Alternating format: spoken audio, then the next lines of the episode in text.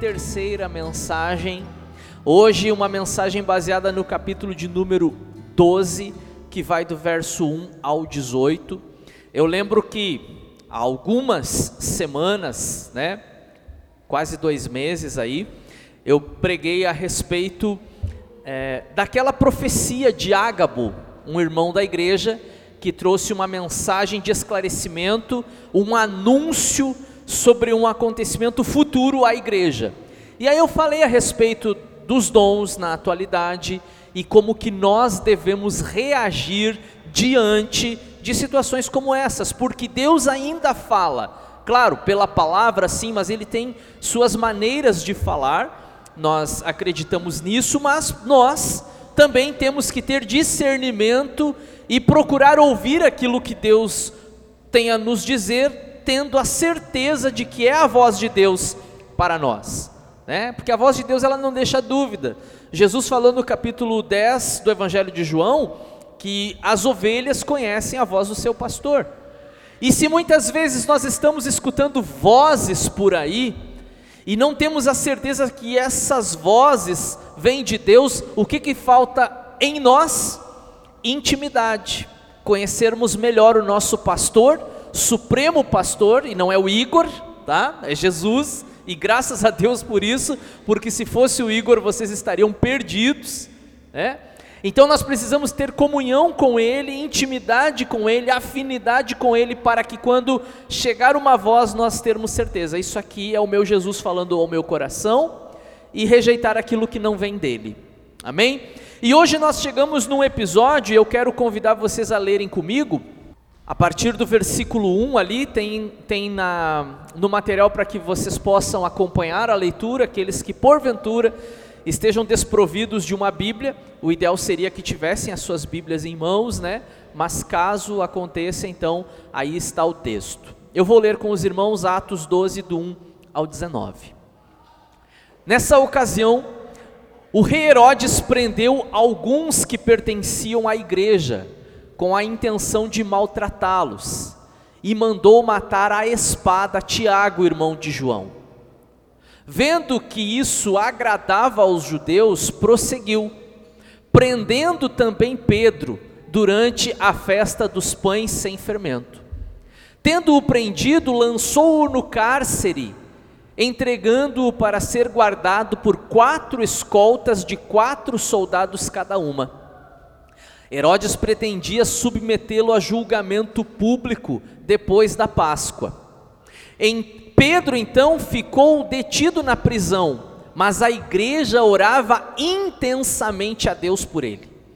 Na noite anterior, na noite anterior ao dia em que Herodes iria submetê-lo a julgamento, Pedro estava dormindo entre dois soldados, preso com duas algemas e sentinelas montavam guarda à entrada do cárcere. Repentinamente apareceu um anjo do Senhor e uma luz brilhou na cela. Ele tocou no lado de Pedro e o acordou. Depressa, levante-se, disse ele. Então as algemas caíram dos punhos de Pedro. O anjo lhe disse: Vista-se e calce as sandálias. E Pedro assim fez. Disse-lhe ainda o anjo: ponha a capa e siga-me. E saindo Pedro o seguiu, não sabendo que era real o que se fazia por meio do anjo. Tudo lhe parecia uma visão. Passaram a primeira e a segunda guarda e chegaram ao portão de ferro que dava saída, que dava, é, que dava para a cidade. Este se abriu por si mesmo para eles e, pass e passaram. Tendo saído, caminharam ao longo de uma rua e de repente o anjo o deixou. Então Pedro caiu em si e disse: Agora sei, sem nenhuma dúvida, que o Senhor enviou o seu anjo e me libertou das mãos de Herodes e de tudo o que o povo judeu, judeu esperava. Percebendo isso, ele se dirigiu à casa de Maria, mãe de João, também chamado Marcos onde muita gente se havia reunido e estava orando. Pedro bateu a porta do alpendre e uma serva chamada Rode veio atender. ao reconhecer a voz de Pedro, tomada de alegria, ela correu de volta, sem abrir a porta, e exclamou: Pedro está à porta. Eles, porém, lhe disseram: Você está fora de si. Insistindo ela em afirmar que, que era Pedro, disseram-lhe: Deve ser o anjo dele. Mas Pedro continuou batendo, e quando abriram a porta e o viram, ficaram perplexos. Mas ele, fazendo-lhes sinal para que se calassem, descreveu como o Senhor o havia tirado da prisão e disse: Contem isso a Tiago e aos irmãos. Então saiu e foi para outro lugar. De manhã, não foi pequeno o alvoroço entre, entre os soldados quanto ao que tinha acontecido a Pedro. Fazendo uma busca completa e não o encontrando, Herodes fez uma investigação entre os guardas e ordenou que fossem executados. Até aqui a palavra do Senhor, um episódio é, muito curioso que tem algumas curiosidades em si, alguns detalhes que nós vamos precisar de um pouquinho de atenção. Hoje nós vamos falar então sobre o livramento de Pedro e a igreja em oração. Numa rápida introdução, a gente poderia dizer o seguinte: Herodes investe contra a igreja, mas os planos de Deus são maiores e a libertação de Pedro é a prova viva de que nada acontece fora de sua permissão. Amém?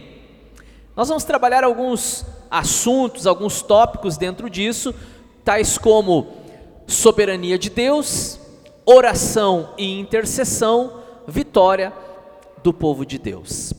Antes de nós entrarmos na mensagem propriamente dita, eu quero mostrar algumas curiosidades, mas não passa ainda, Thaís, deixa aí. Vamos lembrar do que acontece. O texto já inicia nos dizendo que uh, Herodes havia mandado matar Tiago, irmão de João, ou seja, o Tiago apóstolo. Havia mandado matar o Tiago. E agora, se não bastasse isso, toma Pedro, que vocês têm percebido desde o início do livro, conforme nós estamos analisando, 33 mensagens chegamos hoje, né? Pedro acaba assumindo uma liderança na igreja. Não é o único líder, mas é, se não o principal, um dos principais, pelo menos até aqui. Depois a gente vai ver que algumas coisas mudam. Então eles vão direto, entre aspas, na raiz do problema e capturam o líder do movimento ou o representante do líder, porque o líder é Cristo, né? E prendem Pedro em uma prisão muito parecida com a prisão de Jesus, era Páscoa.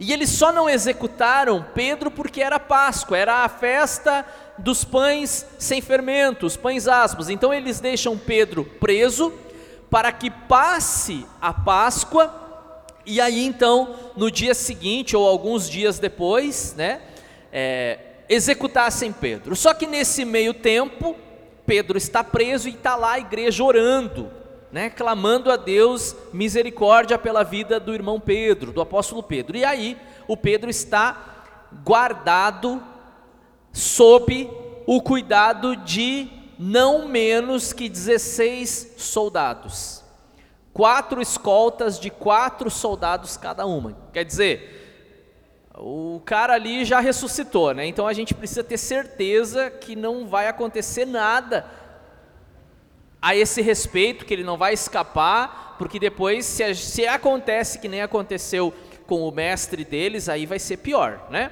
Então vamos garantir que ele não escape. Prenderam ele, duas algemas, preso entre dois soldados e ao todo, né, as sentinelas ali somavam então 16 soldados. E no meio da noite, aparece então o anjo do Senhor, como o texto nos descreve, acorda Pedro, diz: Pedro, te arruma aí, cinge-te. Né? A, a NVI diz veste-se, mas ele não estava sem roupa, né? Ele estava com a roupa solta, eu já expliquei isso aqui, e cingir era tomar aquele roupão e amarrar na cintura para ficar mais fácil para caminhar, se necessário, coloca a tua capa, coloca a sandália e vamos. E de repente, as cadeias, as algemas caem das suas mãos, dos seus pés, e, e, e os soldados estão ali, ninguém vê nada. É algo realmente extraordinário, miraculoso e poderoso de Deus que acontece, ninguém percebe, é, e eles vão passando pelas portas, chega na última porta que dá para a rua, a porta se abre sozinha, diz o texto, e eles pegam ali uma rua e vão indo, e o anjo de repente então desaparece. Depois disso que o Pedro se dá conta, eu não estou vendo coisas, eu não estava sonhando, realmente Deus usou, enviou o seu anjo para me livrar. E aí ele vai na casa onde os irmãos estão reunidos, orando. Alguns historiadores sugerem, inclusive, que essa casa é a mesma onde desceu o Espírito Santo, a casa do Pentecostes, mas não tem nenhuma comprovação. Mas o pessoal gosta de fazer suposições, né? Mas enfim, se não era naquela, era em uma das inúmeras casas que os irmãos sempre se reuniam para orar, cultuar ao Senhor. Estão reunidos na casa de uma mulher chamada Maria. E ali então Pedro bate a porta, a empregada vai ver quem é, é madrugada e eles estão orando. E quando ela vê que é Pedro, ela toma um susto e fica tão alegre que ela, ela não abre o portão para ele, ela esquece de abrir o portão e volta. É Pedro. E aí o pessoal diz: Não, tu está vendo coisa. E ela insiste: Não, é Pedro, sim, eu reconheci ele. Só pode ser o seu anjo. A gente vai falar sobre isso daqui um pouquinho né? Só pode ser o seu anjo. E conforme ela vai insistindo, então abre a porta, Pedro entra e aí eles percebem realmente era Pedro. E aí Pedro senta-se e conta tudo que o, que o anjo disse para ele, disse, ó, vai lá e avisa uh, Tiago e os demais, né? Ao amanhecer o dia, Herodes é informado, olha, Pedro fugiu, mas como? Eles mataram quantos? Eles renderam quantos? Eles abriram, um, um, fizeram uma abertura na parede, cortaram a grade? Não, ninguém sabe. Ele fugiu. E Herodes, indignado, então manda matar toda aquela escolta, porque eles são considerados culpados, né, por terem deixado Pedro sair. Mas ninguém deixou Pedro sair, foi Deus quem o tirou de lá. Então, antes da gente entrar na mensagem propriamente dita, nós vamos às curiosidades do texto. É, você vai ver que tem um Tiago que é mencionado no início da história, que é o Tiago que foi morto à espada. Esse Tiago, irmão de João, era apóstolo Tiago, era o apóstolo Tiago. É, só que no final do, da história fala a respeito de um outro Tiago, que eles vão então ao encontro de Tiago, Pedro vai ao encontro de Tiago. Esse Tiago é, segundo os historiadores, é, é o Tiago, filho de Maria e José, um dos quatro filhos que ela teve depois de Jesus e que se tornou alguém importantíssimo na igreja e que é considerado uma das colunas da igreja, como o próprio texto sagrado fala, e que possivelmente, quase que indubitável, né, ele seja o autor da epístola Tiago que você tem então na sua Bíblia, tá? A segunda curiosidade é que o João, também chamado Marcos, que a gente chama de João Marcos, que era na casa dele, ou seja, na casa da sua mãe, né? Esse é o João que depois vai nas viagens missionárias com Paulo e que depois abandona o barco, né? E Paulo fica indignado com ele porque ele retrocede, mas ele continua. Depois, no final da vida de Paulo, inclusive, Paulo pede: Olha, me mande João Marcos, porque ele me é útil ao ministério. Esse seria então possivelmente o autor do Evangelho de Marcos, o autor do Evangelho de Marcos que a gente tem na nossa Bíblia aí, que segundo inclusive se pensa é o primeiro dos quatro evangelhos a ser escrito, né? Agora entra no assunto mais delicado, é o anjo de Pedro. E antes que vocês estejam na expectativa, hoje o pastor vai nos dar a resposta em relação a isso. Eu vou sair daqui sem essa dúvida, não tem uma resposta muito clara para isso. Existem, eu, eu, eu, selecionei quatro textos, eu não preparei eles para projetar, mas é, é, fácil de ser encontrado. Quatro textos, né? Primeiro que Jesus fala, olha, em Mateus ele fala isso, né? Para tomar cuidado, a dar atenção às criancinhas, porque o anjo delas está na presença de Deus frequentemente anjo das crianças, né? Será que as crianças têm um anjinho da guarda, como a gente ouviu muitas vezes, né? Não é um texto para criarmos doutrina, mas também não podemos rejeitar essa possibilidade. Por quê? Aí você vai aos Salmos e o salmista diz assim: O anjo do Senhor acampa-se ao redor daquele que o teme e o livra. Né? Você vai a Hebreus, já no primeiro capítulo, o autor aos Hebreus ele diz assim: porventura não são os anjos, espíritos, ministradores, né? Para trabalhar em benefício daqueles que herdarão a salvação. E aí nós temos o quarto texto, ou o segundo texto, que é, que é mais claro para dizer que as pessoas têm um anjo, né? Esse texto de Atos, que na maneira como Lucas apresenta o texto, Lucas não está fazendo uma crítica, Lucas não está dizendo que ah, eles, eles pensavam desse jeito, mas também Lucas não está confirmando. Lucas está cumprindo o papel de um historiador. Ele está dizendo que as pessoas se surpreenderam quando a, a Rode, né, a empregada disse que era Pedro, e ele disse: não, só pode ser então o anjo dele. E aí entra essa questão. Existiam crenças populares de que as pessoas teriam anjos, os judeus acreditavam nisso, uma ala pelo menos. A ala dos saduceus nem sequer acreditava na existência de, de anjos, né? Seria isso uma crendice popular? Ou de fato eh, nós temos anjos que nos guardam? Independente dessa resposta, precisa ficar clara a nossa relação com os seres angelicais. E eu lembro que eu já preguei isso aqui no culto, que para nós é, é indiferente se existem anjos no nosso culto ou não, porque o foco não está nos anjos, o foco está na pessoa de Jesus Cristo. Para nós não é importante nós sabermos se existem anjos voando nesse lugar. Eu estou quase cantando a música do Padre Marcelo, né? É indiferente para nós, porque a presença de Jesus está aqui, é isso que nos importa. E se de vez em quando Ele quiser mandar os seus anjos para louvarem conosco, amém. Mas se eles não vierem também, ah, o culto foi ruim hoje porque não tinha anjos, né? Claro que tem anjo. A Malu sentada aqui, por exemplo, né? Entre outros que nós temos aqui, né? Vocês estão notando, né? Deu para notar, né? Então, essa é a grande questão. Nós não estamos preocupados com isso. Então, esses textos, precisa ficar claro que eles não são doutrinários. Não é, ah, agora eu vou pegar esse texto aqui de Mateus, mas esse de Atos, eu vou montar uma doutrina. E tem uma igreja, não vou citar o nome, porque essa mensagem depois vai para o YouTube, né? Onde você paga uma quantia em dinheiro e você pode trocar de anjo. Porque se o seu anjo da guarda não está te ajudando, você bateu o carro, né? Foi assaltado, o teu anjo da guarda, ele está, né? Como é que se diz? Ele está dando mancada, você vai lá, faz a campanha, paga, e o pastor ora e eles trocam de anjo, você ganha um anjo mais parrudão lá. É, gente, não é brincadeira, pesquisem sobre isso na internet. Campanha da igreja tal de tal para trocar de anjo. Né?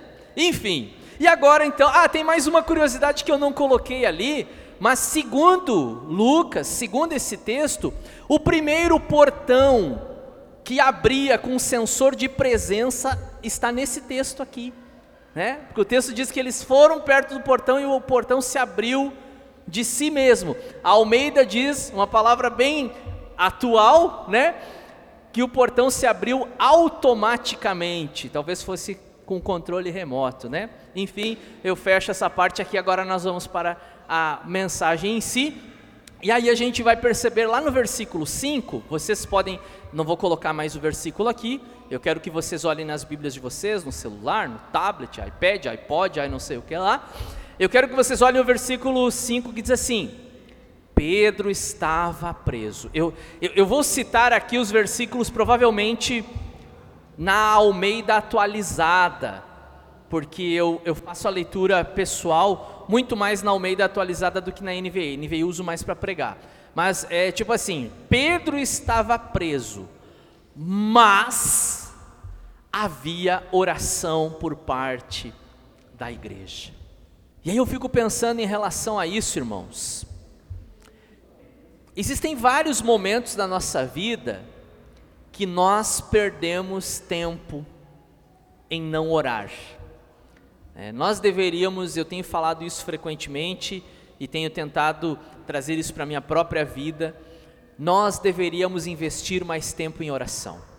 Vocês não têm ideia, irmãos, vocês não têm ideia do que Deus pode fazer quando a igreja se coloca em oração.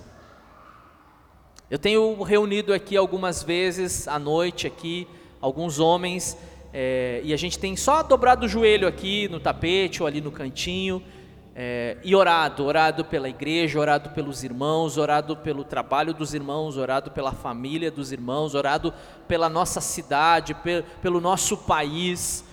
Queridos, vocês não têm noção do quanto Deus quer fazer através da igreja a partir da oração. Ah, mas ele pode fazer de outras formas? Claro que pode, ele é Deus. Mas se nós olharmos para a Sua palavra e olharmos para a história em si, Deus sempre fez coisas grandes na história e no meio do seu povo a partir da oração. Ele podia ter feito de outras maneiras, é verdade, mas não sei porquê, aprove ao Senhor fazer através da oração. E uma das coisas que eu observo quando eu leio os evangelhos é a vida de Jesus. Claro, é impossível não observar a vida de Jesus quando o assunto é evangelhos, né? E se tem uma pessoa que eu imagino assim, que não precisaria orar, era Jesus, porque ele é Deus, ele é o, ele é o Filho, né? Ele e o Pai são um, essa ligação, né, genuína, ele não precisaria, mas ele, como Jesus homem, né, porque ele teve o seu ministério terreno como homem, ele dedicava e separava tempo à oração. E de vez em quando, não foram raras as vezes, que os apóstolos e as multidões perderam ele de vista. E onde está Jesus? E Jesus tinha se retirado um pouco, parado tudo que tinha à sua volta, né? Se fosse nos nossos dias, ele teria desligado o celular, ele teria ido lá para um canto né? e só orado.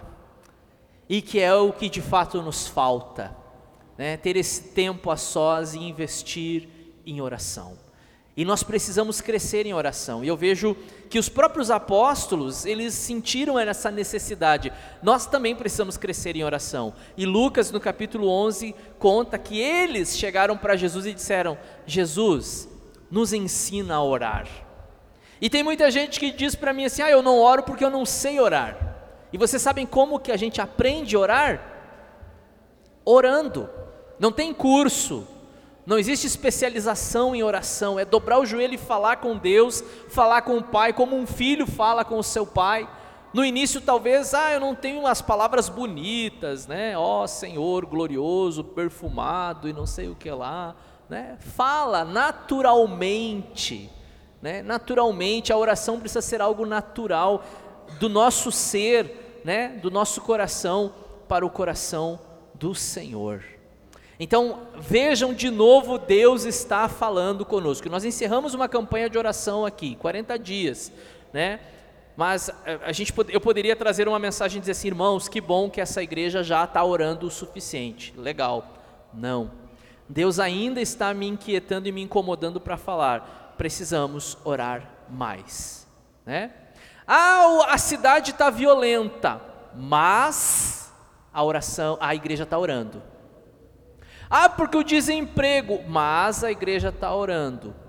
Ah, porque as famílias estão em crise, mas a igreja está orando. Tem oração na igreja. E isso eu tenho certeza que fará toda a diferença. Como uma frase do, do escritor teólogo Wayne Gruden, que eu já mencionei aqui inúmeras vezes: se nós estamos orando pouco, é porque talvez pensemos que Deus possa fazer muito pouco. Porque se nós acreditássemos que Ele pode fazer muito mais através da oração, nós oraríamos muito mais. Né? Sabe aquele, aquele momento que o seu filho, né, pequeno ou adolescente, você já disse não, não, você não vai ganhar isso, você não vai sair, você não vai assistir, e ele fica ali insistindo, insistindo, insistindo, insistindo. Né? Nós deveríamos ser assim. Nós deveríamos ficar na presença de Deus orando, orando, orando, até que tivéssemos a convicção, não, Deus já né, determinou que não é isso, mas nós vamos orar. Né? E Jesus usa uma ilustração, uma parábola, exatamente nesse sentido. Ele diz assim: olha, tinha uma viúva que ia todo dia no juiz e ficava clamando lá: tu tem que atender a minha causa, tu tem que me escutar, tu tem que fazer justiça. E o juiz já não aguentava mais aquela mulher, e ele diz assim: olha, tá bom, passa aqui que eu vou resolver o teu problema, pelo menos para eu me ver livre, né? Não sou eu quem está dizendo isso, irmãos. Foi Jesus que contou essa história assim: orem sem cessar. Né? Vocês têm que fazer isso na oração, clamar a Deus. A gente, ah, eu já orei, mas Deus não fez, eu vou parar de orar. Não, tem que continuar orando, continuar orando e continuar orando. Então, esse é o primeiro ponto que a gente tira aqui, havia oração na igreja. O segundo, ah, tem um versículo, claro, eu preciso ter um versículo, né, para dar mais ênfase ao ponto, e esse de Paulo aos Efésios nos diz assim: orem no Espírito em todas as ocasiões com toda oração e súplica, tendo isso em mente, estejam atentos e perseverantes e perseverem na oração por todos os santos, né? Pela igreja, pelos irmãos. O próximo versículo que eu não coloquei, Paulo diz assim: e orem também por mim. Orem por mim para que quando eu falar, né, Deus possa agir através da minha vida, para que o evangelho seja propagado, né? Você já orou pelo seu pastor nesses últimos dias, irmãos? você precisa fazer isso também. Ore por seu pastor. Amém? Agora sim, um segundo que é o poder e a soberania de Deus que a gente encontra do 7 ao 10. Do 7 ao 10 é o trecho que o anjo vai lá visitar Pedro e liberta o Pedro. E eu fiquei questionando um ponto aqui e que talvez alguns de vocês possam pensar a mesma coisa. Então, antes que alguém faça uma pergunta, né, que alguém tenha um questionamento, eu já vou me antecipar, eu já vou dar a resposta, né? E eu também vou compartilhar que eu também tive dúvida em relação a isso, né? Ah, mas Deus é poderoso. Ele livrou Pedro. Mas por que que Tiago morreu? Vocês percebem isso que o mesmo texto ele conta que um morreu e o outro foi salvo. É, bah, Senhor, poderia ter salvo os dois, né? Não, mas é que Pedro, ah, Tiago estava em pecado, né? Aí Deus deixou exterminar o Tiago, né? E o Pedro que era santo, esse sim, não. Né? Não é essa a questão. Não é que um era melhor que o outro. Né? Um era santo e outro pecador. Ambos eram pecadores e necessitados da graça de Deus. Né? Mas por que, que um por que, que a gente ora e pessoas não, não são curadas, morrem? E tem situações que a gente ora e a gente vê que a pessoa teve a saúde restabelecida. Né? Por que, que existem alguns problemas que a gente ora e são solucionados e outros que a gente ora, ora, ora, ora e não teve uma solução? Né? E como lidar com isso? Como que eu posso lidar diante disso? Né? A gente precisa aprender a não condicionar a nossa fé às respostas de oração, porque senão a gente só vai ficar alegre com Deus, é, nós vamos ficar é, é, satisfeitos em Deus somente quando Ele fizer aquilo que nós pedimos. Quando, porventura, não acontecer aquilo que eu pedi, aí eu me entristeço, aí eu me decepciono, e aí eu não quero mais saber de Deus, não quero mais saber da igreja, não quero saber de nada, porque eu orei e eu orei com fé. E esse é um problema que a gente também precisa corrigir. Eu estava falando agora há pouco, né, sobre a igreja fulana de tal lá que dá para trocar de anjo, né? Outra coisa, fulano, você vai ser curado. Aí a pessoa não é curada. Pô, pastor, você falou que ele ia ser curado, é, mas ele não teve fé. Né? Se você tiver fé, você vai ser curado. E se não for curado, é porque não teve fé. Não é assim que funciona, irmãos. Não é assim que funciona. Essa não é a resposta. Essa não é a resposta, porque tem muita gente sem fé que é curada e tem gente cheia de fé que não foi curada. Então não é essa a resposta. Né? Ah, o pastor era mais ungido, menos ungido. Né? não tem a ver com isso também. A gente vê episódios na Bíblia em que tinha pessoas que não, não manifestavam nada de fé em Jesus e Jesus curou elas. Né? Aquele cara lá no tanque de Betesda quer ser curado, ah, mas não tem ninguém que me jogue no tanque. Jesus cura ele, mas aquele cara não tinha fé. Né? E outros que estavam até mortos, ia ter fé como? Se já tinham morrido, o filho da viúva de Naim, o próprio Lázaro. Que fé que eles manifestavam sem vida. Então não é essa a resposta que nós temos. A resposta que nós temos e que precisa confortar o nosso coração é que Deus ele é soberano. E se ele quiser, ele faz, e se ele não quiser fazer, amém. Tudo vem dele, tudo é para ele. Ele é Senhor de tudo e de todas as coisas. E Paulo já tinha percebido isso e pergunta assim, ó: "O que é o barro para questionar o oleiro e perguntar por que que me fizeste desse jeito? Quem somos nós para dizer Deus, tu tem que curar o fulano, né? tu tem que salvar esse, tu tem que fazer assim, tu tem que fazer assado. Não, nós sim oramos e devemos continuar orando, falei sobre isso agora há pouco, mas o apóstolo João, na sua primeira epístola, ele traz um esclarecimento muito grande, que ele diz assim: ó, se pedirmos alguma coisa, de acordo com a sua vontade, então será feito. Pronto, resolveu. É a vontade de Deus que está acima da nossa, ainda que a gente quisesse, poxa Senhor, né? Por que, que a igreja estava orando? Eu também me perguntei, será que a igreja não orou o suficiente quando Tiago foi preso? Será que eles não botaram fé, né? Fé no sentido de acreditar que Herodes era capaz de matar? Não, ele só vai dar um susto nele, Herodes foi lá e matou. Aí a igreja se assustou, né? Aí agora prenderam Pedro. Agora nós vamos ter que orar a Deus, clamar a Deus. Não sei se foi assim.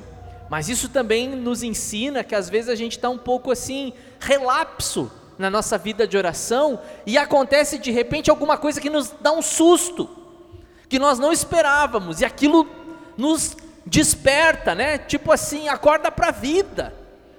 Né? Opa, vou ter que levar a sério as coisas de Deus, vou ter que orar. Então, nós não precisamos, irmãos, esperar algo acontecer na nossa vida para aí então a gente ter consciência né, da necessidade de nossa vida com Deus. Agora, quando nós orarmos, nós não barganhamos com Deus, como muitos fazem. Ah, Senhor, é o seguinte, ó, eu vou começar a vir na igreja assim, ó, todo domingo e eu não vou faltar, né? Para o Senhor então me abençoar. Ou ainda, né? Senhor, se vier aquela resposta que eu estou esperando, daí então Pode contar comigo na igreja, eu vou estar lá à disposição do pastor, eu vou contribuir financeiramente, eu vou ajudar na limpeza, em tudo, Senhor. Aí a gente fica condicionando a nossa fé. O que ele tinha para fazer por nós, ele já fez, irmãos. Foi na cruz. O que ele tinha para fazer para que nós nos despertássemos a ele, já foi feito na cruz. E se depois da cruz a gente ganhar mais alguma coisa, mais algum benefício, é lucro para nós, porque o que ele fez já é o suficiente. Vocês conseguem entender isso? Então, quando a gente começa a educar o nosso coração e curar né, a nossa mente desses falsos ensinamentos, você tem que fazer, Deus vai fazer multiplicado dez vezes mais. A Bíblia não diz isso. Né? Os pastores estão prometendo, pregadores estão prometendo coisas que nem Deus promete, que nem a palavra de Deus promete. Então a gente tem que se agarrar com aquilo que a palavra de Deus nos mostra. Então, nesse trecho a gente percebe o poder de Deus e também a sua soberania. Né? Isaías, agora sim, Isaías, esse versículo ele é, para mim, esse versículo ele ele confronta, mas ele consola ao mesmo tempo, ele me dá força para continuar anunciando o evangelho, para continuar no ministério. Ele diz assim: Desde os dias mais antigos eu sou, Deus falando, eu sou. Não há quem possa livrar alguém de minha mão. Agindo eu, quem pode desfazer? Aqueles irmãos que leem na Almeida vão lembrar, né? Agindo eu, quem impedirá? Quem é que pode impedir o agir de Deus se ele quiser fazer, ele faz.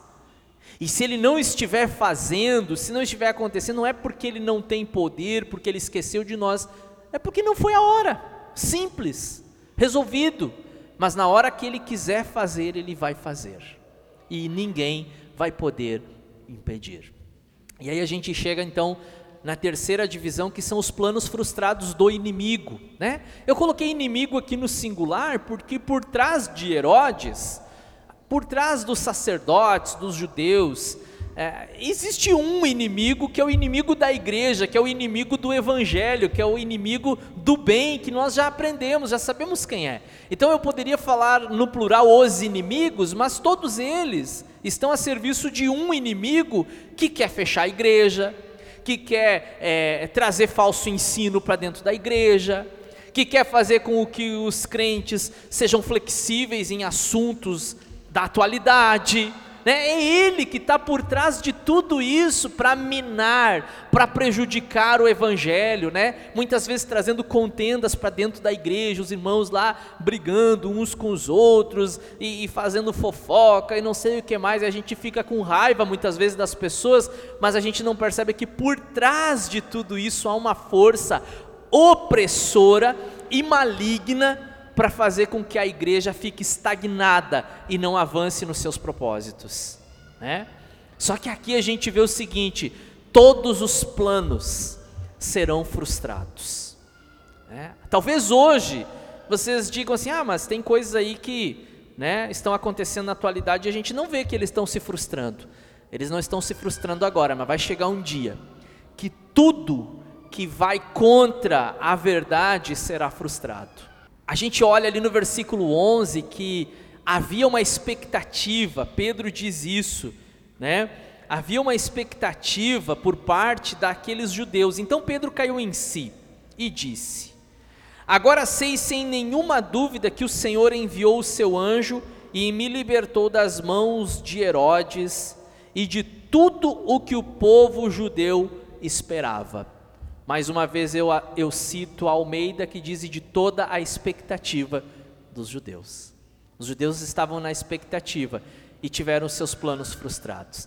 Isso me faz lembrar uma outra vez, uma outra ocasião, um outro episódio em que também tiveram os planos frustrados. Coloca para nós aí, Thaís. Eu, eu, leio esse texto, às vezes eu, eu chego a, a rir desse texto, porque eles vinham há dias tentando prejudicar a pregação de Jesus, impedir que Jesus pregasse, aquela coisa toda, proibindo Jesus, e estavam se preparando para prender Jesus. As pessoas que diziam que criam em Jesus, eles ficavam em cima dessas pessoas, expulsavam da sinagoga, ameaçavam prender, ameaçavam de morte, faziam de tudo. E qual foi o resultado? O resultado está ali. E assim os fariseus disseram uns aos outros: Não conseguimos nada olhem como o mundo todo vai atrás deles. Irmãos, é isso que eu percebo. Existem muitas pessoas que, que não querem não querem Jesus, não querem a igreja, não querem os crentes, não querem os evangelhos, evangélicos, não querem a palavra de Deus, né? Querem tirar partes da Bíblia, querem proibir a Bíblia aqui ali, porque não pode ter Bíblia e, e tudo mais, né?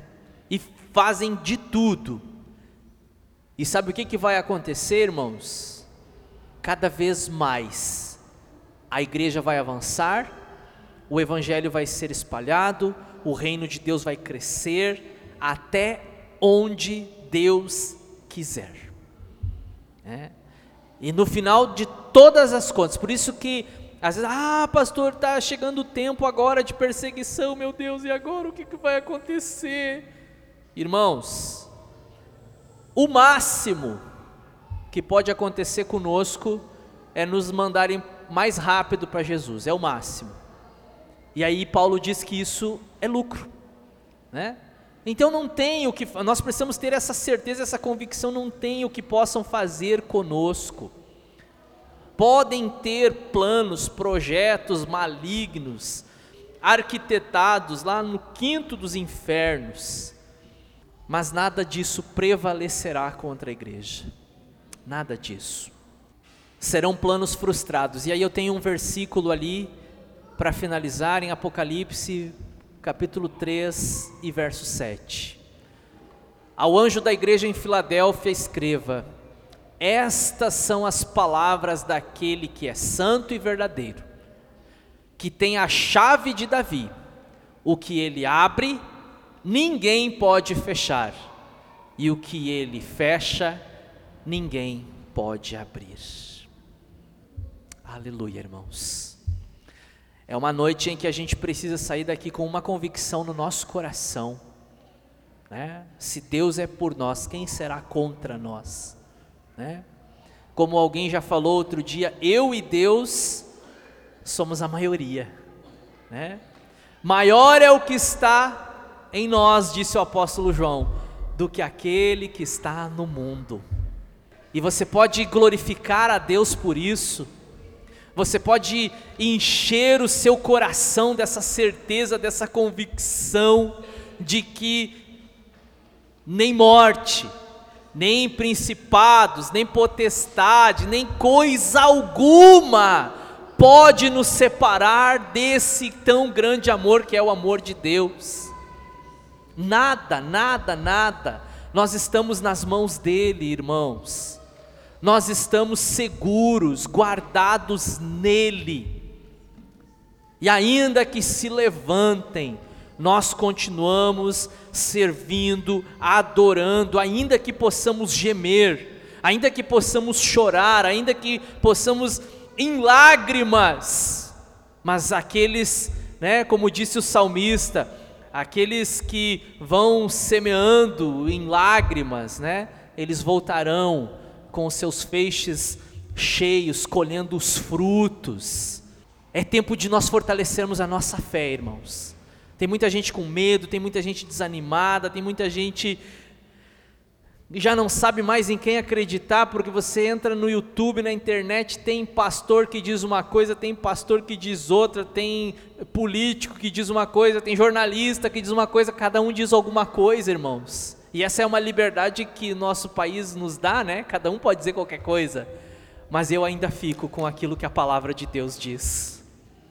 E a palavra de Deus diz que nós estamos firmados, seguros nele. Nele. Amém?